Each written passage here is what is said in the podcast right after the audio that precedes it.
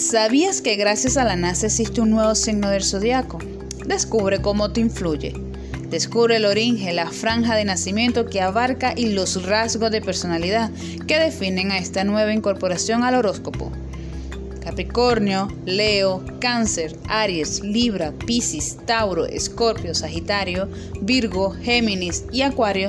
Esos son los 12 signos zodiacales tradicionales que conocíamos hasta el momento.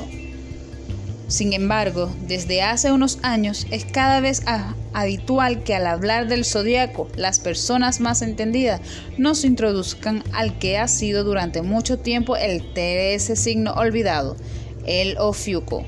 Ofiuco es como Cáncer, Escorpio y Piscis, un signo de agua, lo que significa que las personas nacidas bajo él tiene en su naturaleza el cambio y la fluctuación.